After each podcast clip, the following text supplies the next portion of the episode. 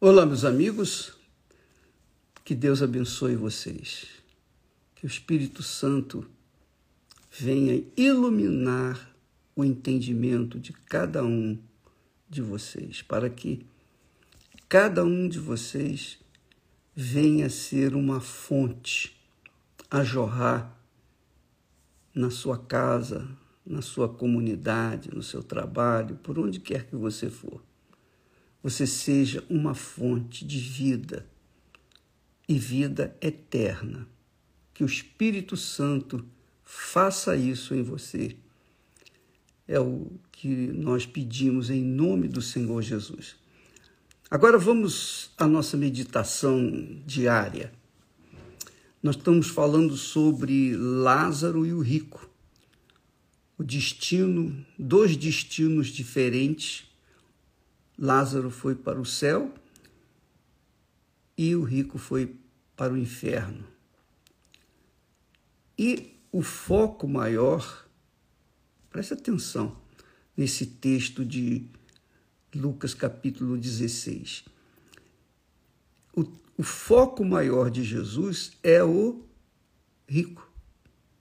Ele fala mais do rico do que do, do pobre, do Lázaro que estava nos céus. Por quê? Por quê? Por quê? Por que, que ele dá atenção àquele que já foi para o inferno e menos atenção para aquele que já está nos céus? Glorioso isso.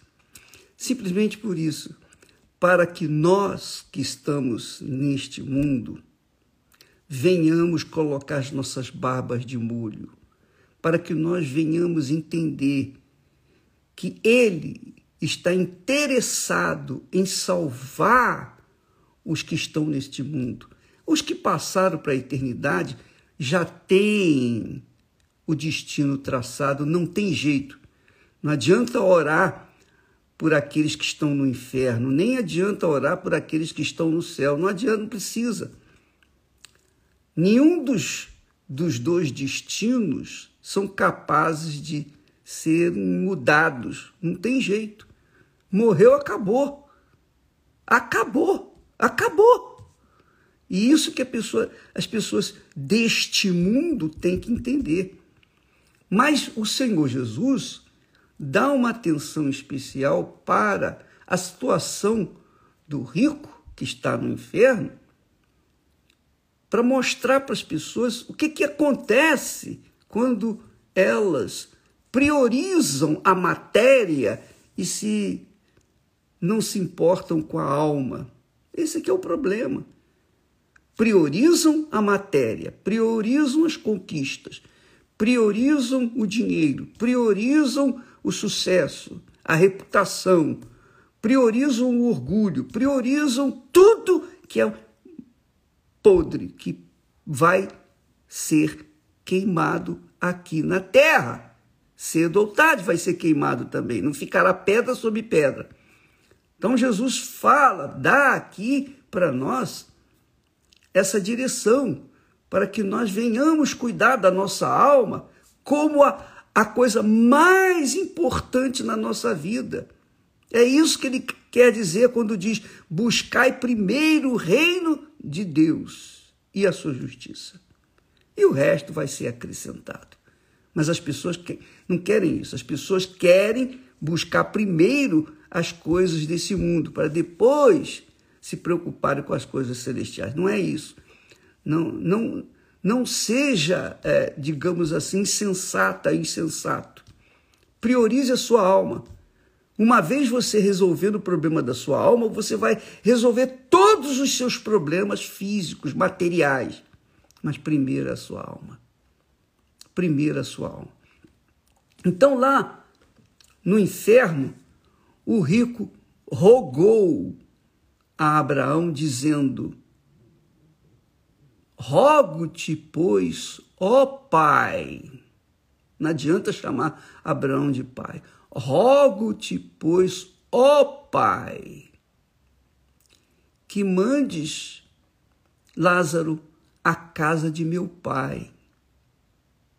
Olha só, a preocupação do rico é com os seus irmãos, com a sua família.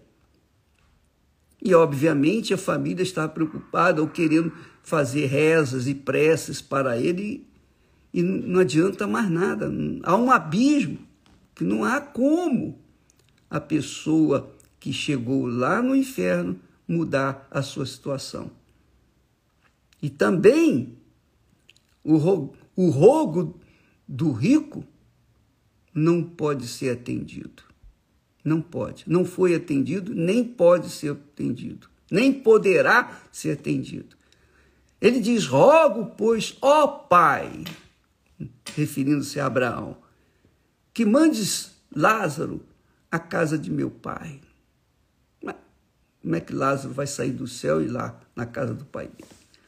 Mande, mande-o lá na casa de meu pai, pois eu tenho cinco irmãos, para que lhes dê testemunho, a fim de que não venham também para este lugar de tormento. Tá vendo? Lugar de tormento. O inferno é o lugar de tormento. Tormento que não acaba, não tem fim. Não tem fim. Assim como a alegria, o gozo de estar no céu não tem fim. O apóstolo Paulo diz lá: nem olhos viram, nem ouvidos ouviram o que Deus tem preparado para aqueles que o amam.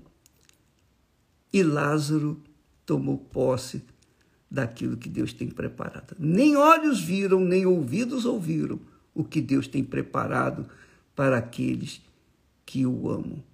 Porém, aqueles que desceram ao inferno não tem mais jeito, não tem mais solução.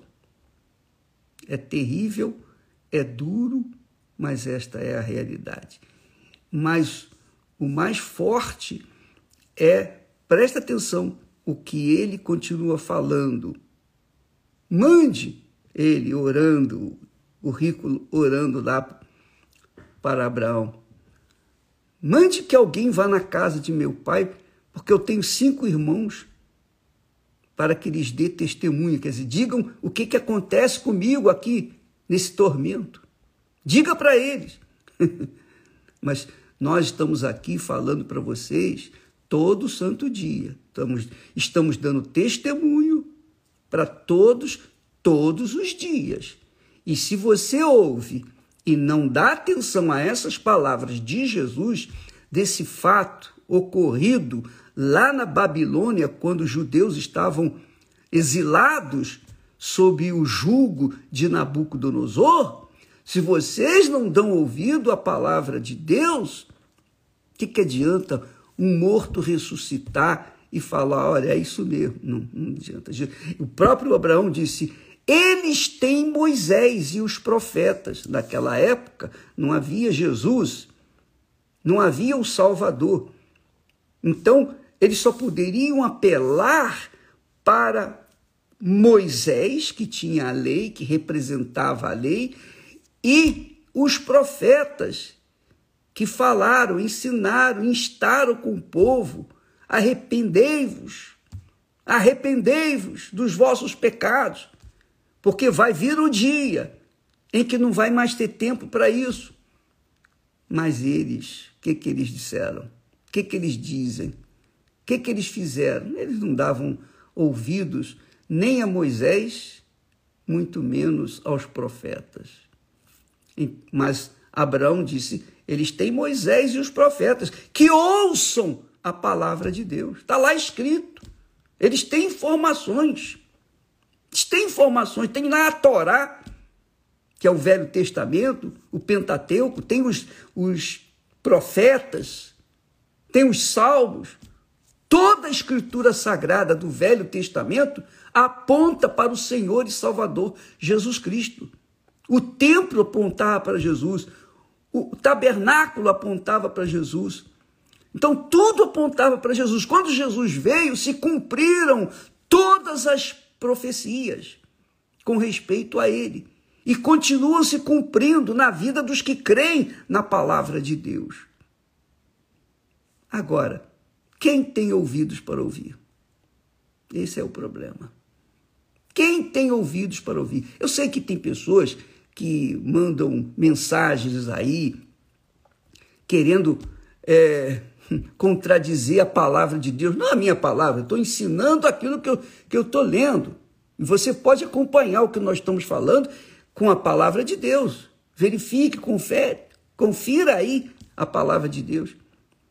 Nós estamos falando o que está aqui, nós estamos proclamando, nós estamos, como João Batista, nós estamos anunciando Jesus, o Salvador, que livra a pessoa do inferno, veio para livrar as pessoas do inferno, todas as pessoas. Mas quem aceita?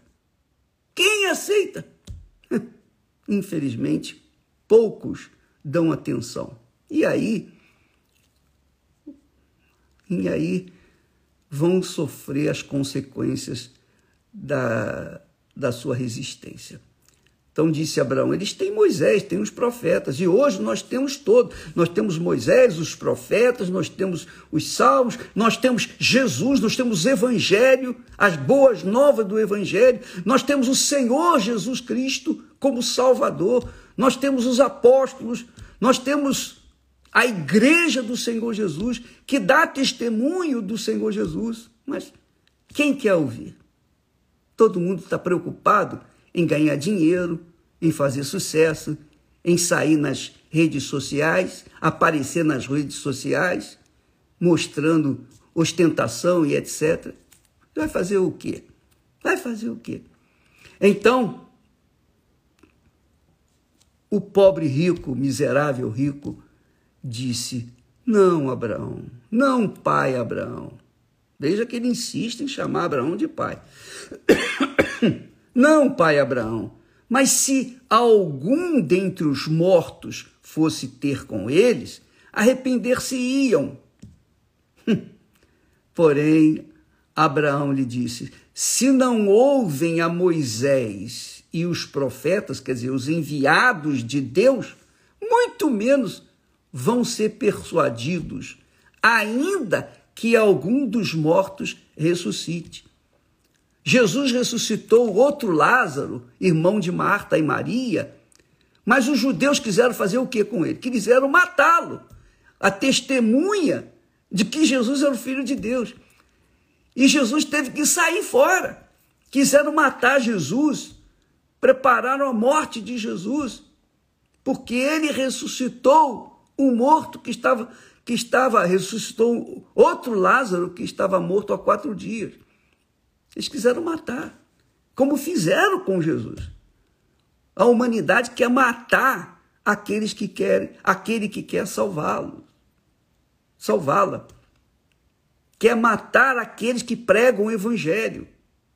Quer odiar, quer difamar, quer injustiçar, quer colocar na cadeia aqueles que pregam o evangelho. Quer dizer, a própria humanidade se rebela contra o Criador. A criatura que se rebela com o Criador. O que, é que você acha que vai acontecer com ela? Tormento eterno. Então, nós temos aí a palavra de Deus claríssima. E se você não entende, todos os dias nós estamos aqui falando, explicando, ensinando, orientando, de acordo com aquilo que o Espírito Santo nos dá quem tem ouvidos, tem juízo, ouve e aplica na sua vida. Quem não tem ouvidos para ouvir, paciência, a gente não pode fazer mais nada. Deus abençoe. Logo mais estaremos tratando da alma às oito da noite aqui no Templo de Salomão. E sejam bem-vindos todos, em nome do Senhor Jesus. Amém.